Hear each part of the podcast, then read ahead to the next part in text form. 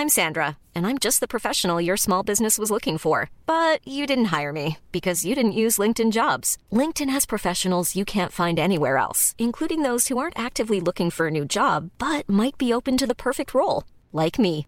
In a given month, over 70% of LinkedIn users don't visit other leading job sites. So if you're not looking on LinkedIn, you'll miss out on great candidates like Sandra. Start hiring professionals like a professional. Post your free job on linkedin.com/people today. Porque el mundo actual no se entendería sin la economía y los negocios. Acompaña a Mario Maldonado, el columnista de negocios más joven y objetivo del periodismo financiero, en su programa Bitácora de Negocios.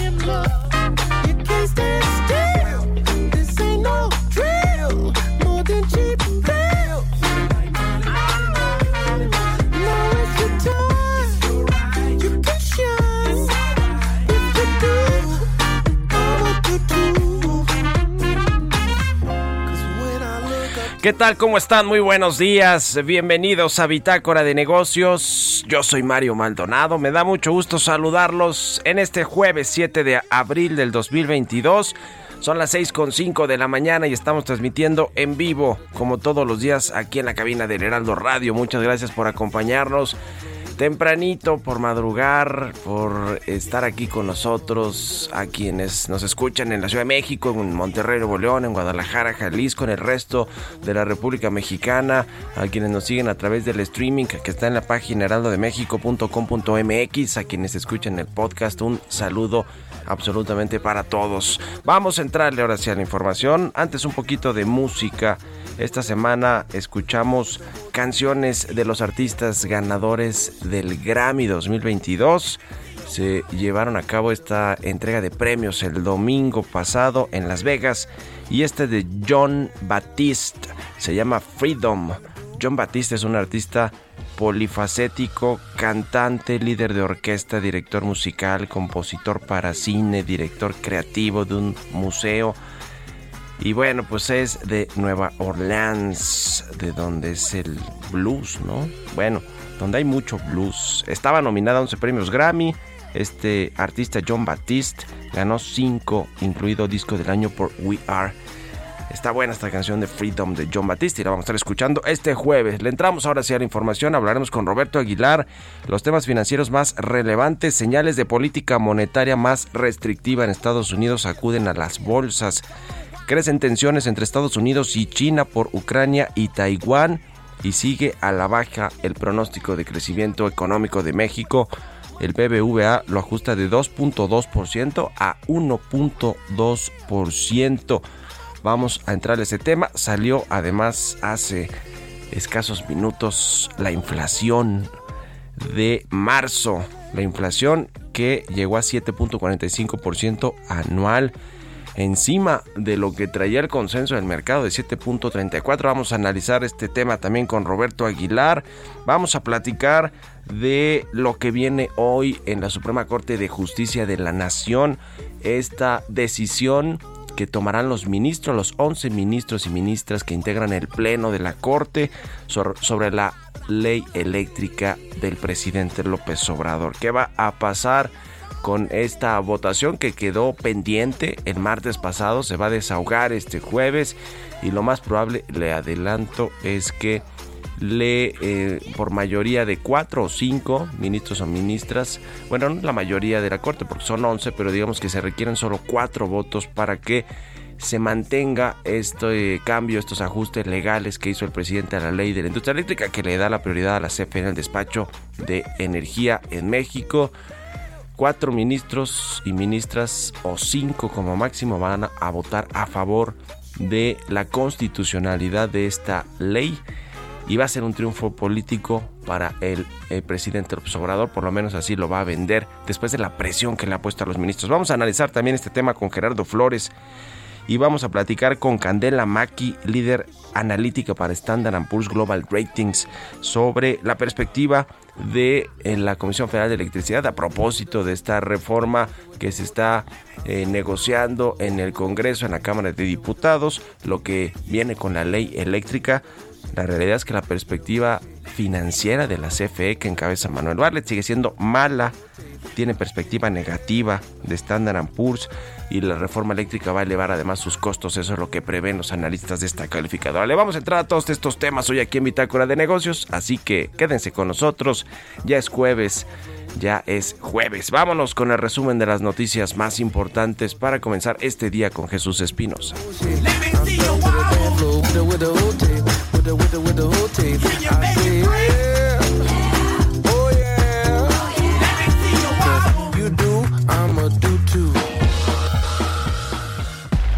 El resumen. En su conferencia matutina de este miércoles, el presidente Andrés Manuel López Obrador acusó al gobierno de Estados Unidos de cabildear en contra de la reforma eléctrica. De que hay intereses de las empresas y que están metidos eh, haciendo como le llaman lobby en la Cámara de Diputados, en la Cámara de y en el Poder Judicial, las empresas extranjeras y gobiernos extranjeros. Por eso es importante darle seguimiento a estos asuntos, que no son nada más de orden jurídico. Básicamente Estados Unidos, el gobierno de Estados Unidos, me consta, pues han venido a eso. Ken Salazar, embajador de Estados Unidos en México, visitó al presidente Andrés Manuel López Obrador en Palacio Nacional después de que el mandatario lanzara estas declaraciones contra los Estados Unidos por una supuesta negativa a la reforma eléctrica durante su conferencia de prensa.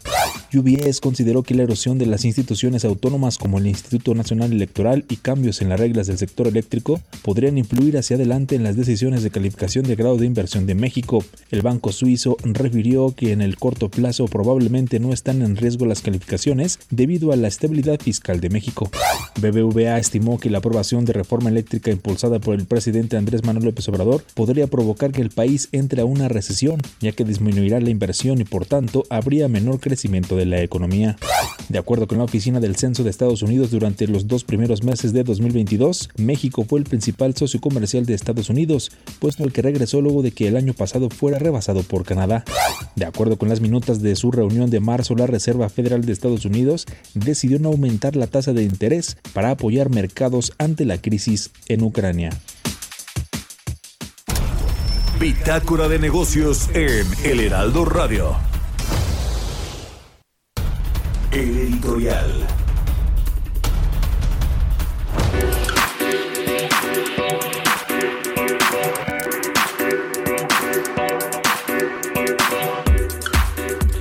Pues qué cosa lo que ha sucedido con la Suprema Corte de Justicia de la Nación y el presidente, el presidente López Obrador, que como ningún otro mandatario, presidente de la República, pues ha atacado a la Corte. El presidente ataca a quien se le ponga enfrente sin importar si es el gobierno de los Estados Unidos, si es la oposición política, si son los medios de comunicación, si es el poder judicial, los jueces, los magistrados, los ministros y ministras de la Corte, si es el Instituto Nacional Electoral, si son los organismos autónomos, a nadie respeta al presidente, pero la verdad es que es preocupante que, por ejemplo, diga que la Corte es, eh, digamos que, que su trabajo es aberrante, que son los ministros y ministras abogados patronales que no representan al pueblo. Es decir, esta animadversión que le gusta al presidente del observador generar con todo mundo, bueno, con la clase media, con los ricos, los empresarios, en fin, eh, ¿qué, qué, cosa el presidente del observador eh, con, esta manera de polarizar y de enfrentarse con todo mundo. Pero hablando es, específicamente de la Corte, hoy le decía que se va a definir si es constitucional o inconstitucional los cambios legales que hizo el gobierno del presidente López la Secretaría de Energía el año pasado a la ley de la industria eléctrica, que es muy importante porque eh, le da esta fuerza a la Comisión Federal de Electricidad en el despacho de, de, energía en México, le da la prioridad sobre los privados, sobre las energías eh, alternativas o energías renovables, con los costos que tendrá para pues, los precios finales a los consumidores, eh, la, para la transición energética, para los acuerdos medioambientales y de transición energética que ha hecho México con el mundo, los acuerdos de París, por ejemplo, y muchos otros. Eh, además eh, de que, bueno, la realidad es que pues se quisieran que no quedara en firme y que se declare inconstitucional esta ley eléctrica, pero pues malas noticias porque se necesitan solo cuatro votos para que se declare constitucional y que quede firme esta ley eléctrica del presidente. Eso va a suceder hoy en la Suprema Corte de Justicia, a menos que algo realmente extraordinario y de último momento suceda. No creo que va a ser el caso. Por lo menos cuatro o cinco ministros y ministras de la Corte van a acompañar este proyecto de Loreta Ortiz de eh, pues, eh, pues darle darle la razón de alguna manera al presidente, aunque es una victoria a medias que va a ser presumida, eso sí, por la 4T, por el presidente y por Adán Augusto López, el secretario de Gobernación. Pero va a ser una victoria a medias porque las empresas podrán eh, desahogar sus amparos de cualquier manera con los tribunales especializados, con los jueces y después irán a la corte a resolverse allá finalmente. ¿Qué opinan ustedes? Soy Mario Maldonado, escríbanme en Twitter, arroba Mario Mal y en la cuenta arroba Heraldo de México. Políticas públicas y macroeconómicas. Y para seguir analizando este tema que de verdad es la, de la primera importancia para el sector energético mexicano, pero para las inversiones, la confianza de los inversionistas, para la certidumbre, para el Estado de Derecho, para la independencia de la Corte y autonomía de este máximo tribunal del país. Vamos a seguir analizando el tema con Gerardo Flores. Mi querido Gerardo, buen día, ¿cómo te va?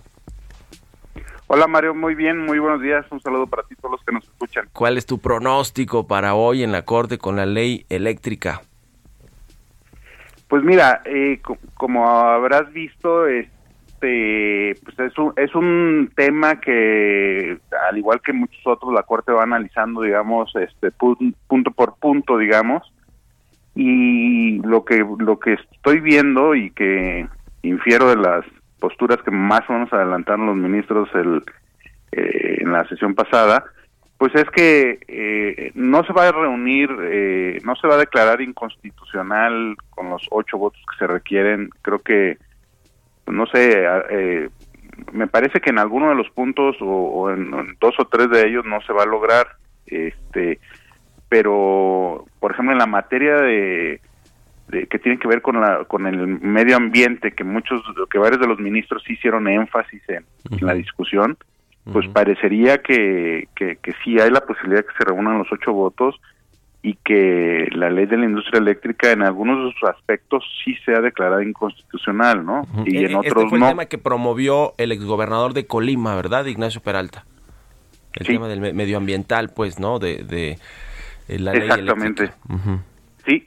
Y, y entonces, este, lo que va a ocurrir, eh, que, que alcanzaba yo a escuchar en la última parte de tu comentario, pues es que pues simplemente lo, lo se va a dejar, digamos, a eso lo que va a implicar es que los tribunales van a tener que eh, terminar de resolver, uh -huh. ¿no?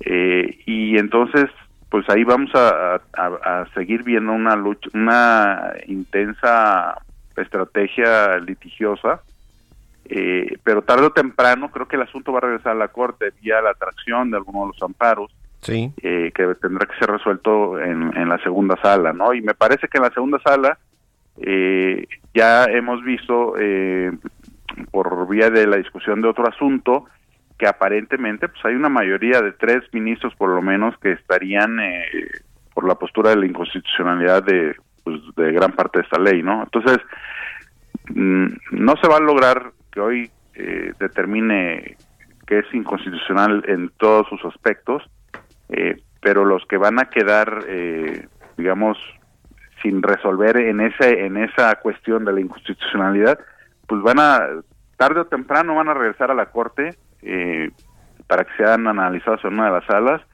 y yo no tengo duda que van a terminar este, la misma suerte, ¿no? Siendo declarado inconstitucional en esa parte, ¿no? Ya, ya, eh, pero eso va a llevar tiempo. Ujú, Sí, es una victoria a medias. Eh, eh, hablando específicamente de la Corte, con tres eh, pues reveses, digo yo, que le han dado al gobierno el presidente López Obrador con el tema de los 10 años de los exfuncionarios que tendrían que esperar para integrarse a trabajar a la iniciativa privada, el tema de la ley de presupuesto y responsabilidad hacendaria que ya no le permite al presidente usar recursos de forma discrecional para pues eh, invertirlos o usarlos para lo que quiera. También ayer le dieron palo al gobierno con el tema de la Comisión Reguladora de Energía y la competencia de la COFESE para aprobar fusiones en el sector energético, es decir, tres tres reveses al gobierno el presidente en, tan- en poco tiempo, ¿no? No va a ser el caso de hoy. Creo yo también con la reforma con la industria eléctrica, con la constitucionalidad que le van que va a mantenerse, pero vaya que sí le han dado reveses al presidente. Sí, pero fíjate que, que incluso con la, con la discusión que él alcanzó a ver de la reforma de esa ley de la industria eléctrica, eh, pues ayer se vio este, visiblemente molesto con los ministros de la Corte. Sí. Eh, y, y me llamó mucho la atención esa post digo ya los ha descalificado en otras ocasiones pero eh, eh, ayer sí lo sentí bastante molesto y estamos viendo un presidente que cada vez está este, pues enojando mucho más incluso no sé si viste los señalamientos Sí. desde luego que seguro sí los en contra de, de Estados Unidos no de que está haciendo cabildeo tanto en la corte como en el Congreso y que pues, pues, yo no sé por qué considera que eso no es válido cuando nosotros hemos hecho cabildeo en el Congreso de Estados Unidos en asuntos que son del interés de México, ¿no? Ujú. Sí, sí, Entonces, sin este, duda. si veo a un presidente bastante molesto con la Corte, eh, eso sí, no, no hay duda, ¿no? No hay duda. Bueno, pues es buena señal por lo menos de que hay independencia y autonomía en la Corte. Muchas gracias, mi querido Gerardo. Te mando un abrazo. Igualmente, Mario, un abrazote. Gerardo Flores R en Twitter. Sigan los 6 con 20 minutos. Vamos a otra cosa. Economía y mercados. Roberto Aguilar ya está aquí en la cabina del Heraldo. Mi querido Robert, buenos días. ¿Cómo estás, Mario? Me da mucho gusto saludarte a ti y a todos nuestros amigos. Ya se dio a conocer el dato de la inflación, lo adelantabas hace un rato, 7.45 por arriba de las expectativas de lo que esperaba justamente el mercado. Ahí lo que también llama la atención es que la inflación subyacente llegó a su nivel más alto desde mediados de 2001 y con eso, bueno, pues más evidente también el tema de que habrá un apretón eh, en la próxima reunión de política monetaria en México que está programada para el 12 de mayo. Rápidamente también te comento qué fue lo que más subió, Mario, interesante, ya el efecto de los energéticos a todo lo que da gas doméstico LP, gasolina de bajo octanaje, el transporte aéreo, después le siguió el huevo, tortilla de maíz, aguacate, servicios turísticos en paquete y también el tema de la electricidad. Eh, lo que más bajó, eh, vale la pena comentarlo, paquetes de internet, telefonía y televisión de paga encabezan la lista y de ahí una serie de productos agropecuarios. Así, el tema de la inflación, Mario, que bueno, pues sí, sigue estando con una situación complicada. Y, A ver eh, si no sale hoy el presidente a decir control de precios a los productos que aumentaron más, ¿no?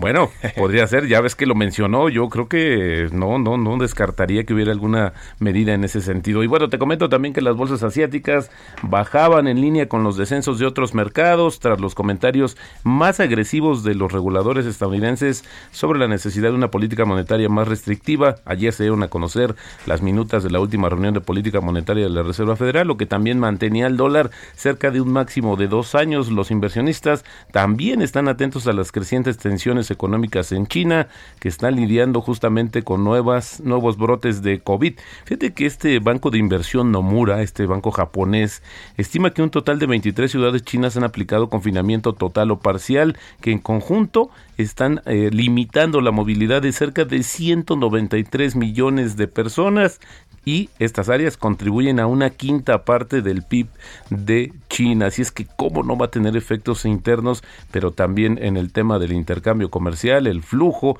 de componentes, de materias primas, en fin, ya veremos cuál es el saldo de esta situación. Y bueno, Ucrania mantendrá sus demandas de embargo de petróleo y gas a Rusia tras su invasión del país. Esto lo dijo el ministro de Asuntos Exteriores ucraniano, mientras que la Unión Europea prometió una quinta ronda de sanciones que justamente anunciaría mañana. Sin embargo, la secretaria del Tesoro, Janet Yellen, dijo que las sanciones que imponen una prohibición total a las exportaciones de petróleo ruso probablemente resultarían en precios globales disparados que van a perjudicar a Estados Unidos y también a sus aliados. Prácticamente se daría un balazo en el pie también. Por eso creo que han tardado mucho y están discutiendo sobre esta situación. Y bueno, la Reserva Federal probablemente habría subido la tasa de interés en medio punto porcentual el mes pasado para asestar un golpe más contundente a la creciente inflación de Estados Unidos, pero la invasión rusa de Ucrania se lo impidió. Esto de acuerdo con las minutas de la política de la reunión de política monetaria justamente que te decía se dieron a conocer ayer y vaya que movieron a los mercados de todo el mundo. Y otro, otro tema de preocupación creciente es que China advierte que tomaría medidas enérgicas y la presidenta de la Cámara de Representantes de Estados Unidos, Nancy Pelosi, pues visitaba Taiwán y bueno, también le dijo que otro funcionario también de Estados Unidos, Estados Unidos dijo que las sanciones impuestas a Rusia por la guerra en Ucrania deben hacer que China entienda bien las consecuencias a las que podría enfrentarse si presta apoyo logístico a Moscú.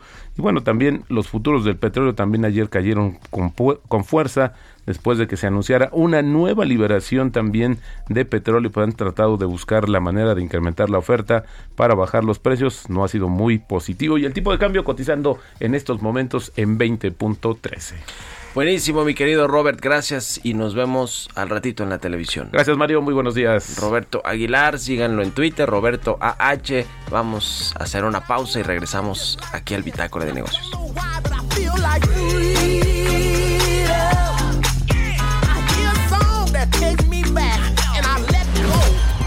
Continuamos en un momento con la información más relevante del mundo financiero en Bitácora de Negocios con Mario Maldonado.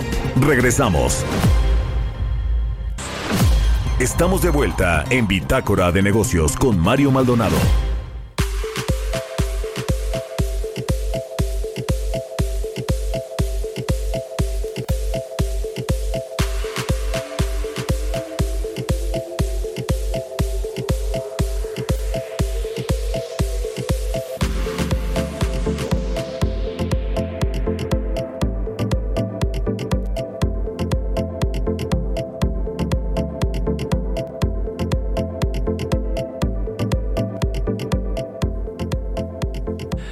Ya estamos de regreso aquí en Bitácora de Negocios. Son las 6 con 30 minutos, tiempo del centro de México.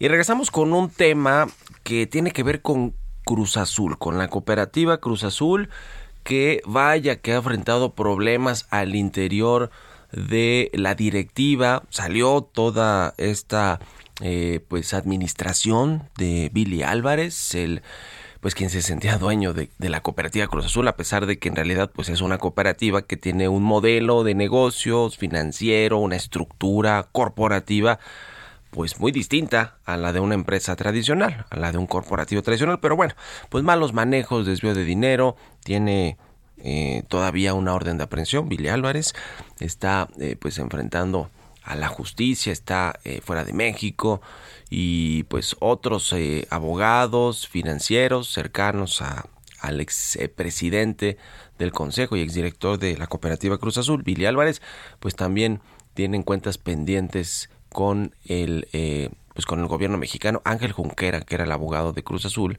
que también está metido en miles de otras cosas y por lo cual lo busca la justicia y tiene órdenes de aprehensión, ha ido medio eh, queriendo pues eh, hablar con la Fiscalía General de la República y buscar un criterio de oportunidad. En fin, lo cierto es que sí fue pues una administración fraudulentísima y se enriquecieron eh, Billy Álvarez y su círculo cercano de Cruz Azul y desfalcaron a la cooperativa.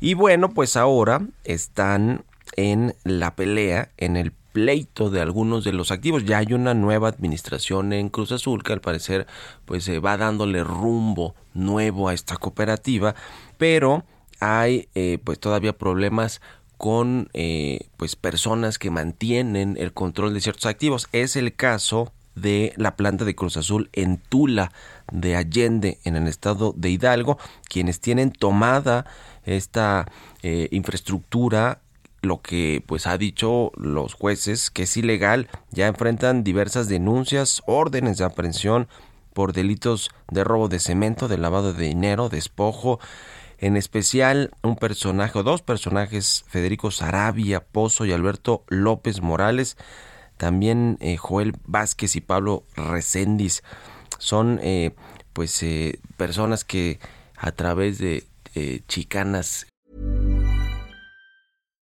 Here's a cool fact. A crocodile can't stick out its tongue. Another cool fact, you can get short-term health insurance for a month or just under a year in some states. United Healthcare short-term insurance plans are designed for people who are between jobs, coming off their parents' plan, or turning a side hustle into a full-time gig. Underwritten by Golden Rule Insurance Company, they offer flexible, budget-friendly coverage with access to a nationwide network of doctors and hospitals. Get more cool facts about United Healthcare short-term plans at uh1.com. jurídicas mantienen el control de esta eh, pues de esta infraestructura, de esta planta de Cruz Azul en Tula Allende. Todo esto se remonta a septiembre del 2020 cuando, según una denuncia que se presentó ante la Fiscalía General de la República, este grupo que le mencionaba que tiene tomada esta planta, modificaron, eh, modificó ilegalmente procedimientos de, de esta eh, pues empresa, procedimientos legales de la cooperativa más bien, y con el producto de la venta de cemento de esta planta de Tula, pues comenzaron allí a dispersar dinero pues para sobornar a todo mundo y que pudieran mantener ellos el control. En fin, le decía que hoy la administración está a cargo de Víctor Manuel Velázquez, eh, que bueno, pues está buscando salvar o, o tomar el control de esta planta y darle forma de nueva cuenta pues al a Cruz Azul y a la cooperativa, darle rumbo de nueva cuenta a esta empresa que además pues posee un equipo de fútbol entre algunos otros activos. Billy Álvarez y, su gente, quienes pues desfalcaron y defraudaron a la Cruz Azul, siguen, siguen con órdenes de aprehensión. Vamos a darle seguimiento a este tema. 6 con 34 minutos, vámonos a una entrevista. Entrevista. Y bueno, le comentaba sobre dos temas importantes que se van a tratar de desahogar esta semana. Hoy la Suprema Corte de Justicia de la Nación va a declarar constitucional la ley de la industria eléctrica. Es, es lo más previsible, es lo que sabemos de cómo vienen las votaciones de los ministros de la Corte. Y también en la eh, Cámara de Diputados se está debatiendo la reforma eléctrica que bueno pues no va a ser eh, eh, no va a pasar como la propuso Morena que prácticamente quiere fuera la iniciativa privada no quiere la transición energética hacia energías renovables eh, viola eh, el Estado de Derecho, el TEMEC, con la cancelación de contratos, etcétera, etcétera. Eso no va a pasar completo como lo propone el presidente y Morena en la Cámara de Diputados. Van a llevar eh, eh, pues eh, varios temas planteados por la oposición política, la oposición legislativa y vamos a, a, entrarle al tema de la CFE que está en el centro de estas dos discusiones porque la ley de la industria eléctrica le va a dar en teoría pues la eh, prioridad en el despacho de energía eléctrica, entre otras cosas, en detrimento de los privados y la reforma eléctrica también apunta a devolverle el monopolio de la electricidad, pero tiene sus costos y de esto vamos a platicar con Candela Maki. Ella es líder analítica para Standard Poor's Global Ratings. Candela, ¿cómo estás? Muy buenos días. Buenos días, muchísimas gracias por invitarnos a participar. Gracias a ti por estos minutos. ¿Cómo está el perfil financiero de la Comisión Federal de Electricidad que decía está en el punto central de las discusiones que se llevan a cabo en el Congreso mexicano y hoy en la Corte, en la Suprema Corte de Justicia? Bueno, eh, Mario, como habrán visto, nosotros tomamos una acción de calificación hace unos días sobre CFE, pero eh, sigue estando la calificación de la entidad, considerando el soporte del gobierno ecualizada con la calidad de crédito de México. Esto quiere decir triple B con tendencia negativa. Lo que sí revisamos, como les comentaba unos minutos atrás, es lo que nosotros llamamos la capacidad de repago individual de la entidad, que sería la capacidad de repago, dejando de lado el soporte que nosotros esperamos que venga del, del gobierno. Ese componente de las calificaciones es lo que revisamos hacia la baja en el transcurso de la semana pasada y hoy en día está en un nivel de B desde B+, que era la situación anterior. ¿Dónde están los focos rojos de la Comisión Federal de Electricidad? Es una empresa que tiene un régimen de empresa productiva del Estado que ahora eh, el gobierno actual, el gobierno en turno, quiere darle de nueva cuenta fuerza, un monopolio de la electricidad. Eh, y esto va a resultar en mayores costos, eh, según lo que anticipan analistas, más allá de que también va a generar pues eh, energía eléctrica a partir de combustibles fósiles que no va con la con la transición energética que se ha planteado para México y el mundo. En fin ese, ese es otro tema. El tema de los costos eh, que hoy por hoy tiene la CFE que podría incurrir en nuevos costos en mayores costos por tener esta prioridad en despachar energía eléctrica eh, ya lo tienen contemplado también en estas calificaciones de su perfil financiero Sí, es correcto. De hecho, la rebaja en la calificación que hicimos la semana pasada tiene justamente que ver con este tema, que es una expectativa de un incremento en los costos en el transcurso del año 2022. Obviamente eso está impulsado por el contexto, por el incremento en el, en el precio del gas y el hecho de que se importa gas para poder abastecer parte significativa de sus centrales. Considerando ese escenario, nosotros esperamos una eh, una disminución en los márgenes operativos de la compañía, sobre todo en 2022. Esperamos que en 2022 se mantengan en torno al 40% desde un punto de cerca de 50%. O sea, es básicamente una combinación, la rebaja de la calificación de una expectativa de una disminución en los márgenes de vida y además un plan de inversiones bastante demandante para el transcurso de los próximos dos años. Ese, ese es un tema relevante, las inversiones que tiene que hacer la Comisión Federal de Electricidad para reconvertir muchas de las plantas que ya tiene o para pues echar a andar nuevas plantas o adquirirlas a la iniciativa privada que, que creo que es uno de los eh, escenarios posibles a partir de esta reforma eléctrica que la Comisión Federal de Electricidad compre pues plantas o infraestructura de los privados que al verse pues afectados con los cambios a las leyes o eventualmente a la constitución pues perderán eh, la, la, posibilidad de hacer negocio y de generar electricidad para vender a los privados entonces podrían venderle las plantas a la CFE y esto le implicaría una mayor inversión todo esto es lo que están también contemplando ¿Qué, es lo que esperan, digamos, a partir de lo que suceda en materia de la reforma energética, la reforma eléctrica y lo que diga hoy también la Corte con respecto a la ley de la industria eléctrica, Candela? Entonces vamos a separar la pregunta en dos partes. La primera parte que es el plan de inversiones de CFE, efectivamente esperamos un, incremento bastante significativo en el plan de inversiones para el transcurso de los próximos años, de acuerdo al plan que comunicaron recientemente. El plan de inversiones es un plan de inversiones de entre 120 y 125 billón eh, de pesos mexicanos. Es bastante significativo, sobre todo si lo comparamos con el transcurso de los años anteriores. Gran parte de estas inversiones van a estar destinadas efectivamente al segmento de generación. Hay eh, más de 16 plantas en el pipeline de inversiones, principalmente térmico. Hay algo de energía renovable y también inversiones en el sector de distribución y transmisión, pero menos relevantes en términos de volumen que sobre el segmento de generación.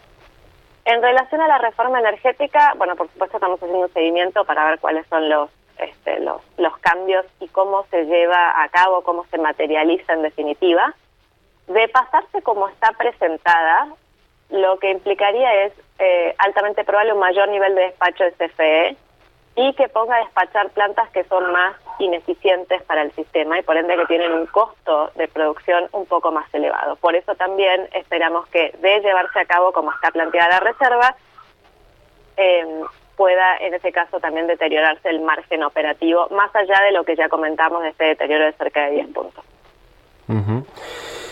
Eh, el tema del management de la Comisión Federal de Electricidad, me refiero pues al Consejo de Administración, que está obviamente conformado por el director eh, general Manuel Barlet, pero por la secretaria de Energía, Rocional, por algunos funcionarios y por otros funcionarios, por supuesto, que son, eh, digamos que están completamente alineados y decididos a que la CFE debe de tener este rol preponderante en México, en, en la, en la, pues en toda la fase de la cadena de producción y generación de energía y despacho de energía eléctrica.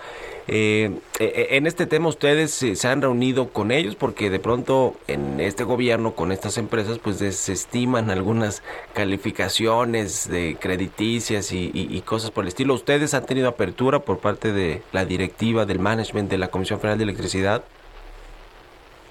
Sí, en general, siempre que hay una calificación vigente, hay una interacción entre la calificadora y las contrapartes, en este caso, efectivamente, el management de la entidad. Sí, hemos tenido instancias en donde nos hemos reunido y nos han comentado sobre la estrategia, las expectativas de la compañía hacia adelante, hemos revisado proyecciones financieras juntos. Es parte de cualquier proceso de monitoreo de una calificación. Así que sí, sí, en general es lo que hacemos. CFE y con todas las compañías que calificamos. Sí, eh, eh, el tema del gobierno mexicano respaldando la, a, a la CFE, ya nos, nos decías al inicio eh, que eh, pues eh, mucho de la, de la calificación y de la perspectiva que tienen pues también se hace con base a, a la perspectiva o a la calificación que tiene pues el gobierno, no el, el- los bonos o, o el soberano pues eh, mexicano. Esto esto qué tanto influye eh, eh, o, o- o no con respecto pues a una empresa que es que tiene además un régimen de empresa productiva del estado, es decir, ya no es una paraestatal como tal, aunque depende del gobierno y están respaldados sus bonos por el gobierno. ¿Cómo, cómo hacen esa eh, ese análisis de pues el respaldo que le da el gobierno a pesar de que tiene este régimen para competir con las empresas privadas?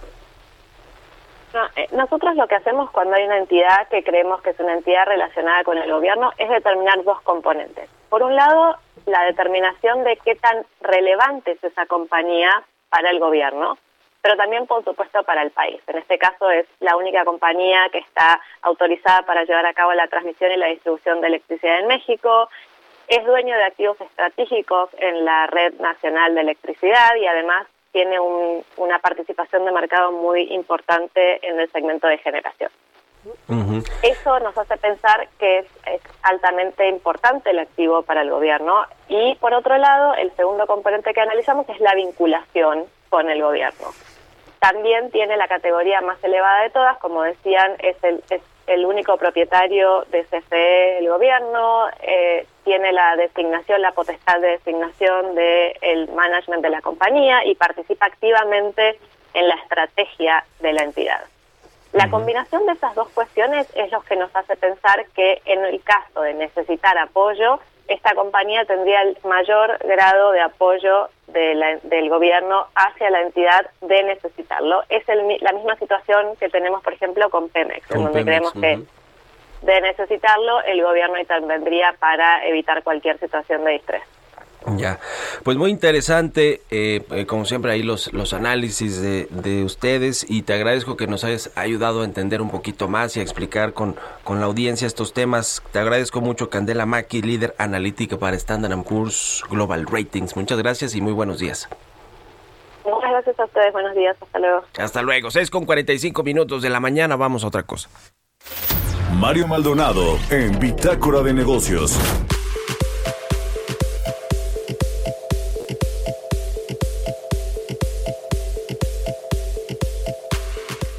Oiga, eh, quiero entrar a un tema pues eh, relevante para México por lo que está sucediendo sí en materia legislativa, regulatoria, pero para el mundo. El tema de las pues eh, eh, los cigarros electrónicos, el tabaco calentados, los vapeadores, digamos, todo esto, esto que está sucediendo alrededor del mundo y en México como alternativa digamos, al cigarro tradicional, al que conocemos de forma tradicional y que eh, pues en, en buena medida se ha convertido mucho de esto en tendencia, tendencia global, pero también pues en tratar de mejorar eh, la salud de quienes ya fuman, de quienes fumaban con cigarro tradicional o siguen fumando con un cigarro tradicional que genera combustión y, se- y genera pues eh, cáncer. Eventualmente, digamos, puede desarrollar esa enfermedad de, de- de un cáncer de pulmón y algunas otras, muchas otras enfermedades, pero hay muchas alternativas y nos pareció interesante entrarle a este tema, a platicar con con un experto eh, que conoce mucho de esto, es el doctor José Manuel Mier Odriozola. Él es coordinador de la Clínica de Cáncer de Pulmón y, y Tumores del Tórax del Hospital General Lomas y también es director del Instituto de Cirugía Torácica eh, Mínimamente Invasiva. Doctor, ¿cómo está? Muy buenos días.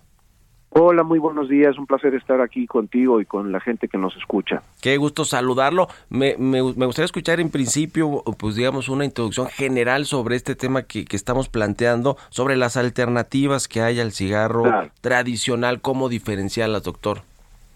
Mira, eh, México tiene 15 millones de fumadores de tabaco regular, del tabaco de toda la vida, y un millón y medio ya de usuarios de estas nuevas eh, modalidades como el vapeo, el cigarrillo electrónico o el tabaco calentado. Entonces no es algo, no es algo menor.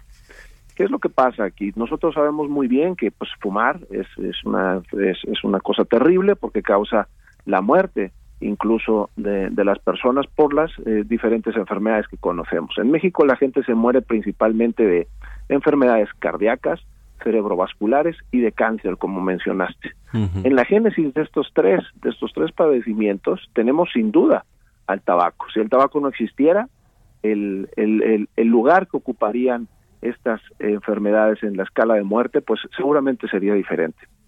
Entonces, sabemos muy bien que la gente eh, eh, fuma y se enfermará y morirá de esto, pero también sabemos muy bien que dejar el, el, el hábito de tabaco es, es algo realmente muy complicado. El 90% de la gente que fuma le gustaría dejar y alguna vez incluso lo han intentado, lo han intentado abandonar.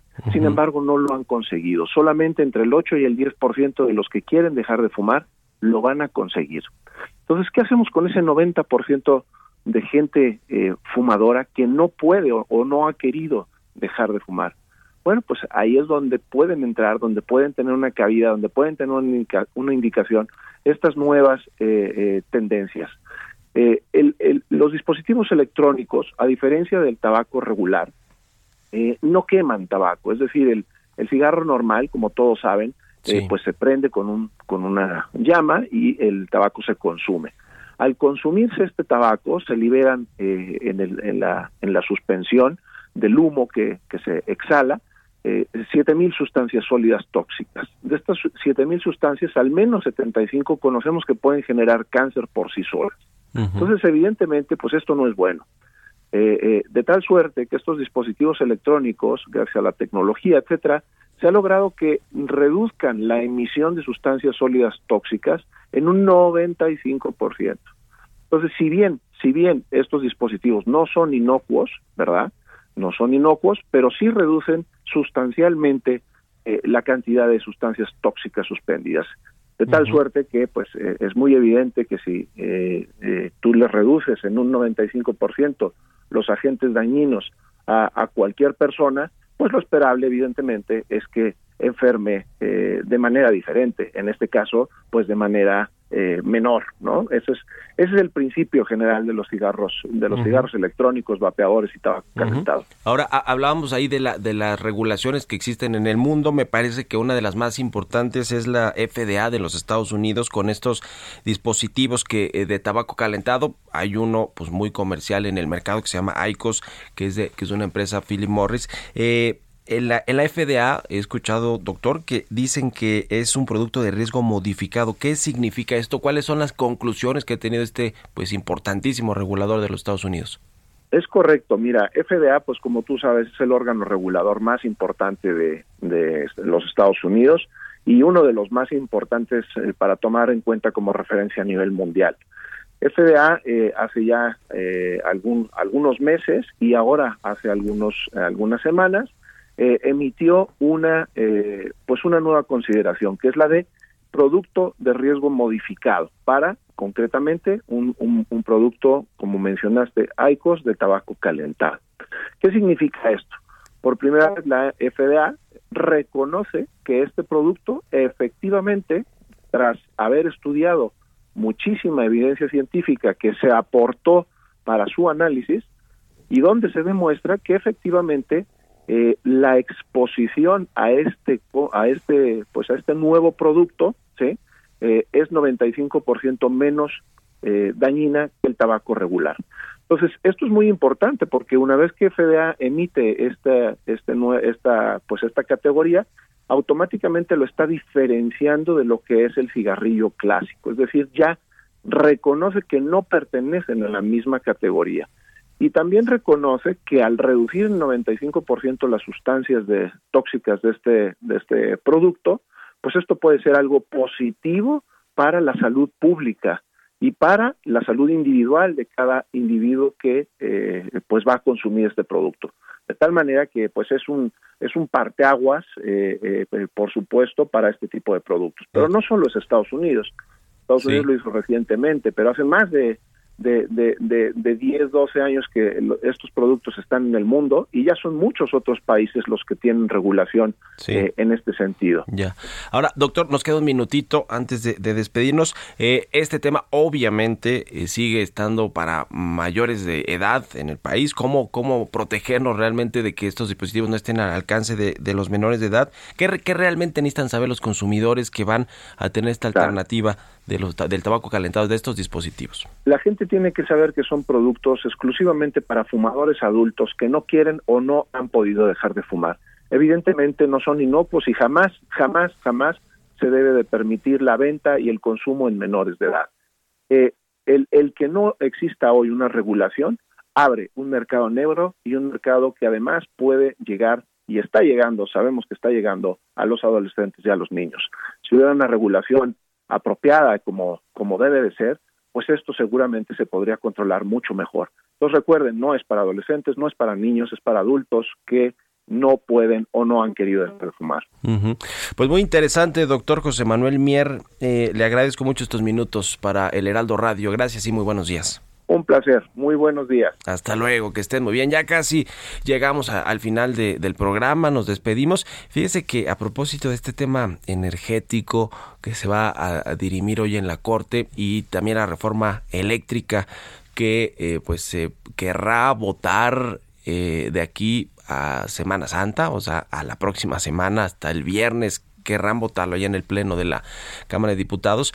Fíjense que BBVA, eh, este banco, su eh, analista eh, económico en jefe, Carlos Serrano, dice, así se lo va a poner sencillo porque nos tenemos que despedir, que si esta reforma al sector eléctrico pasa como la propone Morena y el presidente López Obrador, México podría entrar en una recesión económica, otra por si algo nos faltara. Bueno, nos despedimos. Muchas gracias por habernos acompañado este jueves aquí en Bitácora de Negocios. Se quedan en el Heraldo Radio con Sergio Sarmiento y Lupita Juárez. Nosotros nos vamos a la televisión, al canal 10 de la televisión abierta a las noticias de la mañana y nos escuchamos aquí mañana viernes en punto de las 6. Muy buenos días.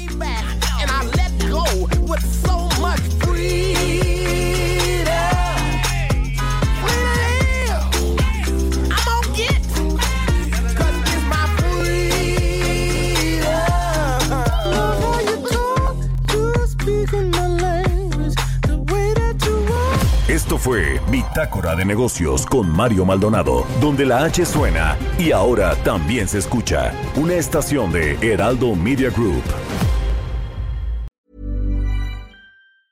Planning for your next trip?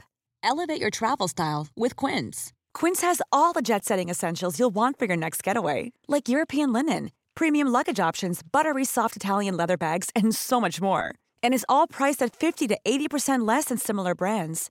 Plus, Quince only works with factories that use safe and ethical manufacturing practices. Pack your bags with high-quality essentials you'll be wearing for vacations to come with Quince. Go to quince.com slash pack for free shipping and 365-day returns.